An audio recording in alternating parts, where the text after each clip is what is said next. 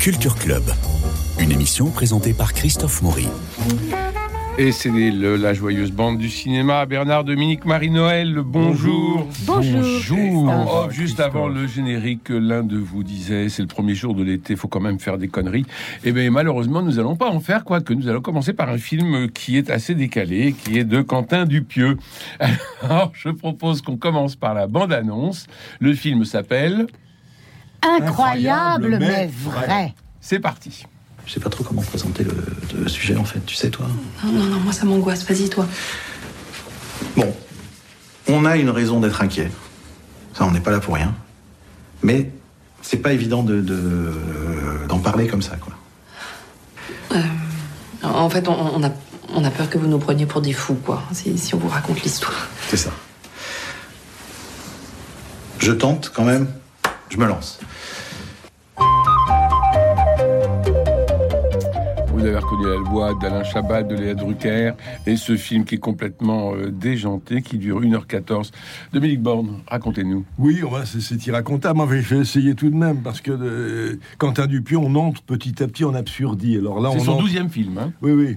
Et euh, j'ai pas vu les 12, mais enfin, j'en ai vu quelques-uns avant. On avait vu au Steak, poste, etc. au poste, oui. etc., oui. Donc, on a un couple tout à fait banal, Chabat et Léa Drucker, qui achètent une maison, une nouvelle maison.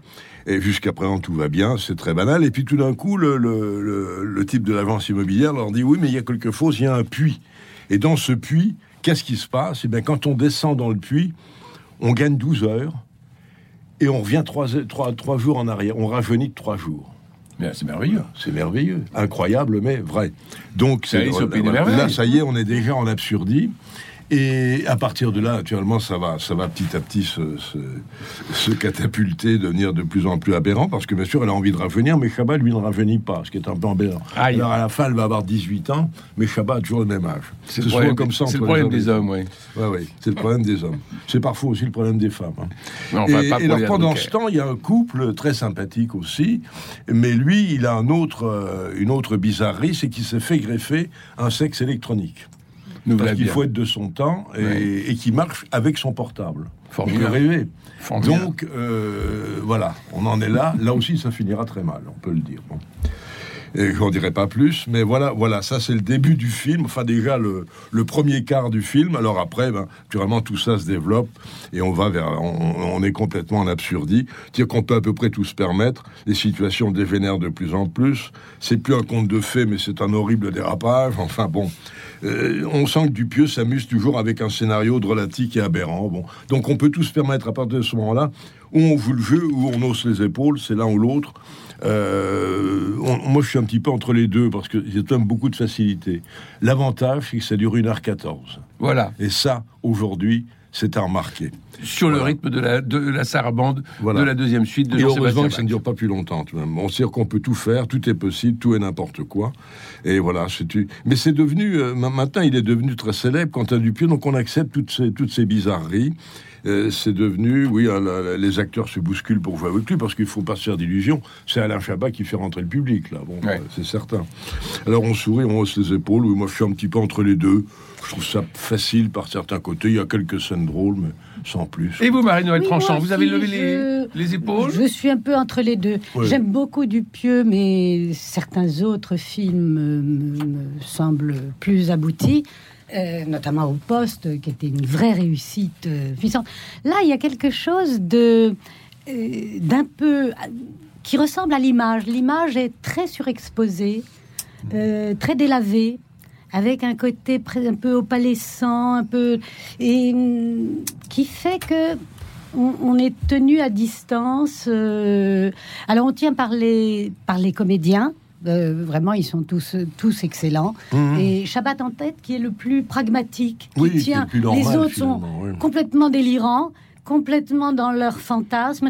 Et Shabbat, euh, avec un côté imperturbable, extrêmement gentil, compréhensif devant ces, ces fous dingues. euh, ça, c'est un, un très bon pivot.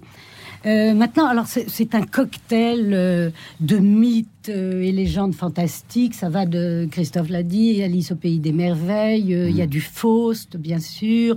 Il y a de la, la Genèse euh, avec la pomme euh, qui est tentatrice mais qui pourrit de l'intérieur. C'est l'image de la jeunesse qu'en vit Léa Drucker. Mais qu'est-ce qui se passe à l'intérieur Voilà, là, on est presque dans Cronenberg. Il y a des vers, il y a des insectes, il y a des... Ah bah, côté portrait de Dorian Gray. Oui, oui, aussi, donc, ça, a- ah oui, donc tout ça, ça a l'air plus sérieux que ce que vous nous en dites. C'est un, un cocktail de tout ça. C'est pas mal. Mais un peu. C'est pas mal, mais euh, c'est tout ça mixé avec, en effet, les codes du cinéma de genre. Oui, oui, c'est pas mal dans ce sens que c'est quand même très inventif et très original. Maintenant, ce côté un peu délavé, un peu euh, suspendu, euh, on attend ce qui se passe dans ce trou, dans ce Bon, puits. On alors- attend quand même beaucoup. Voilà. Alors, je vous propose que nous passions Mais c'est singulier, original. Je vous propose que nous passions à des valeurs euh, très solides et que nous lancions euh, notre hommage à Trintignant. quelqu'un? Maman? Tout à l'heure, quand je suis entrée, je me suis rappelé comment je vous écoutais toujours faire l'amour quand j'étais petite. Ça me donnait le sentiment que vous vous aimiez et qu'on resterait toujours ensemble.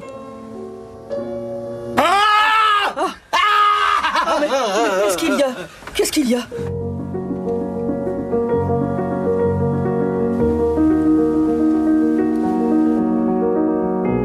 No, it's not okay. Qu'est-ce qui se passe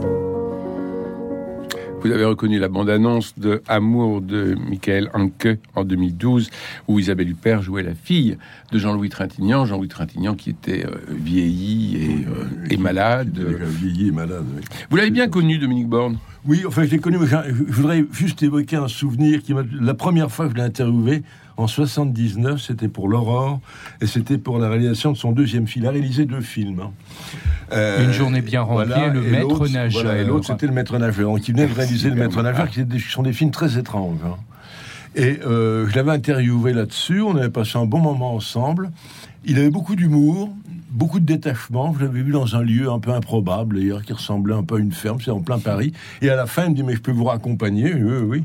Et euh, il me raccompagnait dans sa Porsche. Ben oui. Il conduisait une Porsche, il la conduisait à 100 à l'heure dans Paris. Donc c'était déjà et avec l'impression toujours d'être avec un somnambule. Il avait pas, il donnait pas l'impression de conduire. Et pendant tout le trajet, il m'a raconté sa relation avec Bardot. En me disant les femmes l'insultaient dans la rue, etc. Et il m'a raconté ça, je sais pas pourquoi. Oui, parce que c'était en, la conversation. en Il 1956, était- il lorsque il a tourné Et Dieu créa la femme, il voilà. avait piqué Bardot à Vadim. À Vadim. Ou plutôt Et- Vadim, ou plutôt Bardot avait quitté Vadim Oui, pour Trintignant. et après, elle l'a quitté pour. Gilbert Bécaud, d'ailleurs. Si voilà. Et Voilà. il l'a quitté à ce moment-là. Il a fait son service militaire et il a un peu disparu du cinéma. Mais il m'a raconté ça, mais ce qui était très surréaliste, c'était de le voir conduire cette voiture de sport en ayant l'air ailleurs. Et ça, c'est un souvenir qui m'est resté. Après, je l'ai rencontré plusieurs fois. J'ai toujours eu devant moi ce jeune homme un peu, un peu timide, enfin, ce vieux jeune homme, mais il est resté vieux jeune homme jusqu'à 60 ans passés. C'est, pour moi, euh, je, je fais juste une parenthèse, je laisserai la parole à mes confrères après, mais pour moi, c'est l'adolescent prolongé, mais qui joue les, ou qui joue les prolongations, mais il est toujours timide et maladroit. Il l'a été dès le départ. Et tout ce qu'il a fait dans sa vie, la compétition automobile et le jeu, Le jeu, oui. c'était toujours pour vaincre cette timidité et se lancer des défis. Et, et- et on, on le voit toujours comme ça, un peu emprunté, avec une, une élégance, une réelle élégance discrète, un côté raisonnable qui laisse croire qu'il est raisonné. Mais il a, il a, il a vraiment un, côté à côté de la vie. Et c'est ce qui fait son charme, sauf peut-être dans un film que nous aimons tous les deux, qui Oui, est Sans mobile apparent. Voilà. Euh, C'était le deuxième film de Philippe Labro, où là, il y a deux ou trois scènes où il cabotine. Bizarrement, où il en fait un peu plus. Mais c'est rare. Autrement, il a, il a toujours été comme ça, un peu marginal. Et alors, j'ai eu l'occasion aussi de le voir quand il a repris Hamlet au, à l'Odéon dans les années 70, parce qu'il l'avait joué étant jeune et il l'a repris après, donc je l'ai vu au théâtre aussi. Voilà Alors- pour mes souvenirs euh, vivants. Alors, c'est sur la musique de Ennio Morricone, Sans Oui. mobile apparent, Sans de mobile Philippe apparent, Labro, que nous un allons très bon qu'on la parole découvrir. Oui, oui. à Bernard. Oui, alors moi j'emp- j'emploierais simplement une réplique tirée d'un de ses films un peu moins connu qui s'appelle Repérage avec Delphine Seyrig et Valérie Mérès. Et il y a une scène où, Valérie, où Delphine Seyrig lui tourne le dos, il s'approche d'elle, ils ne se connaissent pas, ils sont même je crois dans une gare ou dans la, la cafétéria d'une gare. Il embrasse dans le cou et il dit oh pardon, je vous ai pris pour quelqu'un d'autre. Et elle, elle se retourne et elle lui dit ah mais je suis quelqu'un d'autre. Et je trouve, que, alors que c'est la réplique de Delphine Seyrig, je trouve que ça résume admirablement Jean-Louis Trintignant, qui a été toujours dans la différence, dans les- une certaine forme d'étrangeté, dans l'altérité, dans une certaine forme d'ambiguïté aussi, notamment dans euh, certains films de sa carrière italienne. Je pense à Si douce, si perverse, je pense à La mort a pondu un œuf, même d'ailleurs dans Son mobile apparent, où ça n'est pas un personnage de justicier, c'est il y a quelque chose d'autre, il y a une fêlure. Et un charmeur, mais ça n'est pas quelqu'un, d'un- ça n'est pas un personnage d'un bloc. Alors que, ce qui est très intéressant, c'est qu'il a été souvent cantonné, en tout cas au début de sa carrière, dans les rôles de candide, de personnages innocents. On- 137 films, hein 137 films, donc en effet, mais si on prend Et il disait à la Cinémathèque dans une, euh, dans une conférence euh, vers la fin de sa vie 137 films, il y en a que 30 qu'il faut garder. Ça, c'est son, c'est son avis et il est éminemment respectable. Mais l'innocence de Danceny dans Les Liaisons Dangereuses, l'innocence dans un film que Dominique aime beaucoup, qui est Le Fanfaron, Oui, ah où oui, il est ça, comparé ça, un- où il est confronté à un vieux briscard qui est joué Oui. par Vittorio Gassman, ou l'innocence du personnage de la course du lièvre à travers les champs. Le fanfaron, c'est le fanfaron, c'est un hymne à la vie extraordinaire. Ah absolument. un Mais avec une mélancolie. aussi. Avec une mélancolie, avec une L'adolescent perverti. Le fanfaron, on en écoute la bande-annonce. Yabès, et pour 5 heures, tu seras rentré au bercail, tu pourras travailler tant que tu voudras. ça fait rien. pour- Je suis désolé, mais. Mais non, on va est au kilomètre cinq, Non, tu vas voir, c'est trop loin, je descends. Mais non, c'est pas loin. Tiens, je te le fais en 4 minutes, c'est pareil Je suis entre les mains d'un fou. Eh, T'as eu peur, hein non, non, non, vous conduisez bien. En avant, toutes Hey, paye-toi une Vespa Moi, les femmes, c'est comme les truffes pour les cochons. Hello, darling t'as un ticket. Moi, Qu'est-ce que je te le dis je suis là absolument par hasard. Dans quelque temps, j'ai des examens à passer et je devrais être en train d'étudier mon droit administratif. Et alors, qu'est-ce que vous faites là? C'est bien ça, tu rigoles enfin. Quand t'es riche, je te trouve plus sympathique. Ah, Roberto, t'as rien à foutre. Marie-Noël. Marie-Noël Je suis là absolument par hasard, dit Trintignant. Oui. Il suffit de ces quelques mots pour, pour là. C'est avec cette voix euh, à la fois précise, à la diction précise, et en même temps avec un moelleux, un côté mélodieux, qui est la poésie. Même poésie, pour moi, c'est le premier mot qui me vient euh, à, à l'esprit, au cœur, à la mémoire quand je prononce le nom de Jean-Louis Trintignant. Son charme, c'est le charme poétique, ce qu'on appelle le charme poétique, c'est-à-dire il n'est pas dans la séduction, il n'est pas, il ne cherche pas, il le disait lui-même, il ne cherche pas à plaire, il ne cherche pas à séduire. Euh, ça s'accomplit parce que comment résister? Tout simplement. Euh, et il dit, je suis, il est, je suis sincère, disait-il, c'est tout. Et c'est tout, et c'est assez, et c'est parfait comme ça. Il n'est jamais dans la complaisance, jamais dans l'outrance. Et avec ce côté ailleurs dont on parlait Toujours. Dominique et Bernard, toujours. Voilà, je suis là absolument par hasard. Oui, ça c'est étonnant. Avant que nous entendions Alors, de- des extraits d'un homme et d'une femme, Sa voix, quand même, Oui. je voudrais revenir. Donc, sa voix euh, absolument merveilleuse. Et Bernard nous dira ce qu'il en a fait. On peut l'entendre. C'était euh, avec euh, dans un contexte euh, très différent. Mais auparavant, je vais dire que il a choisi. euh, lui-même parce que au fond il est la musicalité même c'est-à-dire la poésie la musique c'est-à-dire c'est une question de de rythme de tempo de silence respiration, de oui, fait, respiration de lenteur ou d'accélération Mm. et le silence lui importe tellement que il a joué dans un western spaghetti Le grand silence. Le grand silence. Qui s'appelle Ouais, Le Grand Silence et où il est un pistolero muet. Et c'est lui qui a voulu être muet. Alors pour une raison, euh, nous dit-on en coulisses, euh, qu'il euh, lui dit fait, qui n'est pas spécialement lié au silence, mais il trouvait les dialogues mauvais, donc il préférait s'en passer. Mais en tout cas, voilà, il est muet. Mais il y a euh, un film célèbre où on entend sa voix sans le voir, Bernard va nous le dire. C'est Shining, puisqu'il Oui, prête il- sa voix double, à oui. Jack Nicholson. À Jack Nicholson, ouais. Si vous voyez Shining en français, c'est Jack Nicholson Mm. qui est doublé, c'est Jean-Louis Trintignant qui lui Qui prête la Jack voix, Nicholson. sa voix ouais. française.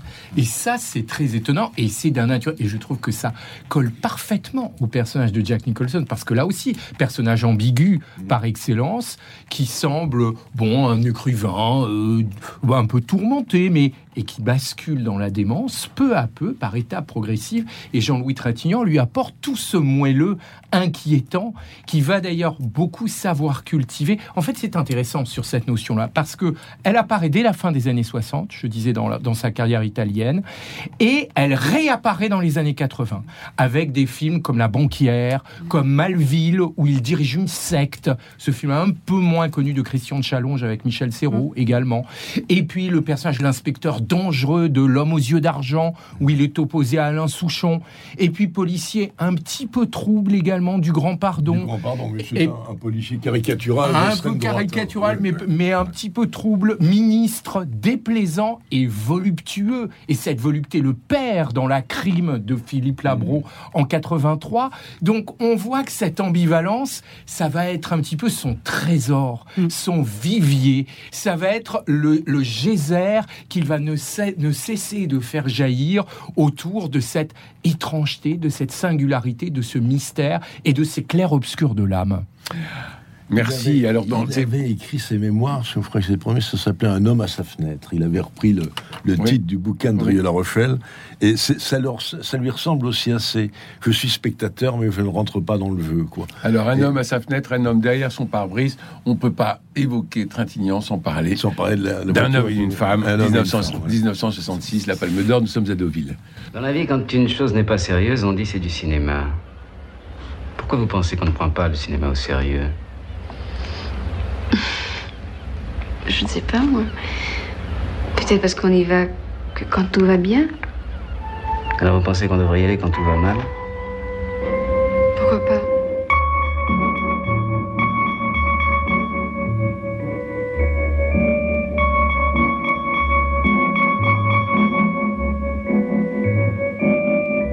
C'est beau quand même d'envoyer un télégramme comme ça, il faut avoir du culot. hein. C'est vrai, non, c'est extraordinaire qu'une femme belle vous envoie un télégramme comme ça, c'est merveilleux. Quel courage. On est en 1966, Anouk Aimé, la musique de Francis Lay, Trintignant, et le dernier personnage, c'est quand même Deauville. Oui, alors Lelouch avait dit qu'il n'aurait pas pu faire le film sans lui. C'est grâce à lui qu'il a pu faire le film. Parce qu'à l'époque, il faut dire qu'Anouk était un petit peu en perdu, de toute façon, on la voyait beaucoup moins. Alors que lui euh, commençait à être un petit peu. euh, était un très connu, oui. Ben oui, c'est forcément. euh, il reste de, de- Et Dieu crée la femme, à un homme et une femme. Il est, il est l'amoureux, mais là, il n'est pas l'amoureux transi, il n'est pas l'amoureux maladroit. Il est l'amoureux qui va reconquérir une veuve qui ne s'est pas remise de son veuvage. Mais euh, ça, ça lui va assez bien. Puis il y a la compétition automobile, il faut pas oublier. Il y a la compétition. Pour lui, c'est très important, c'était sa vie. Et le fait de, de, de, de courser le train à la Voilà. fin pour Oui, arriver oui, oui. sur le quai de la gare Saint-Lazare et l'embrasser, là, on a encore une Voilà. fois la larme à l'œil. il faut rappeler qu'il était le neveu de Maurice Trintignant, grand coureur automobile, et que dans sa famille, il y avait beaucoup de, de coureurs automobiles. Donc, et moi, il m'avait dit qu'il avait vraiment fait de la compétition automobile pour vaincre sa maladresse et sa timidité. Il y avait toujours l'idée du défi. Quoi. Oui. Oui, il a Bah, participé aux 24 heures du Mans, il faut le rappeler, euh, à 40 ans. Mhm. Donc il y a à la fois la lenteur et l'accélération, comme il y a toujours ouais. chez, vous, Ouais, ouais. chez lui. Et euh, je cherche parce que il en parle très bien. Ah oui, il dit ce n'est pas la vitesse que j'aime. Ce que j'aime dans la course, c'est freiner le plus tard possible, passer un virage au maximum de vitesse. Si on se trouve à 200 km à l'heure dans une courbe et qu'on a été optimiste sur la vitesse d'entrée, on ne peut plus reculer. Il ne faut surtout pas lever le pied car ce qui tient la voiture, c'est l'accélération. Donc il, euh, il exprime très bien à la fois ce qu'il... Il est un peu comme ça à l'écran. hein. Exactement. Ouais. Mhm. Ce qu'il aime dans Parce la que- course automobile et ce qu'il est réellement. Avec ce jeu de, en effet, un lent qui fait des choses tard, qui est l'éternel, en effet, étudiant, acteur. Il dit, est-ce que, on lui demande dans une interview, est-ce que vous êtes un grand acteur? Euh, Je je, le, je vais le devenir. Alors, bon, on donc il y voit- a toujours on- cette lenteur et voit- cette Alors, accélération. on voit la poésie, mais dans un film, euh, Bernard, la course du lièvre à travers les champs en 1972, il n'arrête pas de courir. Et on, on l'a beaucoup fait courir. hein. Et, et ce que m'avait dit Yves Boisset, d'ailleurs, qu'il a fait tourner dans l'attentat en aussi. 72, c'est qu'il était surnommé le coureur du Voilà, cinéma français. quatre films où il court tout le Parce temps. que, en effet, dans ce film que vous aimez beaucoup, Dominique et sans mobile apparent, Voilà, il court il- aussi. ça va initier une série de films où il court. On assassine sa maîtresse dans l'excellent film de Philippe Labro sous ses yeux. Sa maîtresse qui est Carla Gravina sur le port de Nice. Il tire, et il va il essayer de trouver l'assassin en cours. Et déjà, il court à perdre haleine. Il va courir à perdre haleine parce qu'il est traqué dans l'attentat, euh, dans cette, euh, cette Mmh. histoire euh, inspirée. Oui, il joue le rôle de réel. oui, voilà, absolument. Ben. Euh, dans l'affaire Ben Barka, le film sort en 72. En 72, dans La course du lièvre à travers les champs, chef-d'œuvre à mes yeux de Pourquoi René Clément. Pourquoi? Parce qu'on est là aussi dans une complète singularité. Un homme qui est traqué au début, on ne sait pas pourquoi. Il, est, il échappe à ses poursuivants, il est recueilli, manque de chance par des truands qui s'apprêtent à faire un hold-up. Mais ce ne sont pas des truands comme on a l'habitude de voir, des durs, virils. Pas du tout. Ils sont tout à fait singuliers. C'est Robert Ryan qui dirige le clan. Euh, vous avez également Léa Massari. Et en fait, Sublime, Léa sont- Massari. Sublime Léa Massari. Oh là là. Oh et là ce sont des, des grands enfants. D'ailleurs, la bande-annonce insistera là-dessus. On écoute quelques d'après- secondes, justement. Et c'est d'après Sébastien Japrisot. Nous ne serons jamais des grandes personnes. À quoi jouons-nous?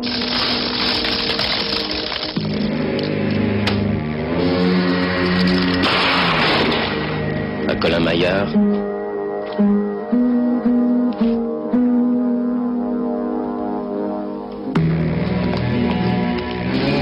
À se faire peur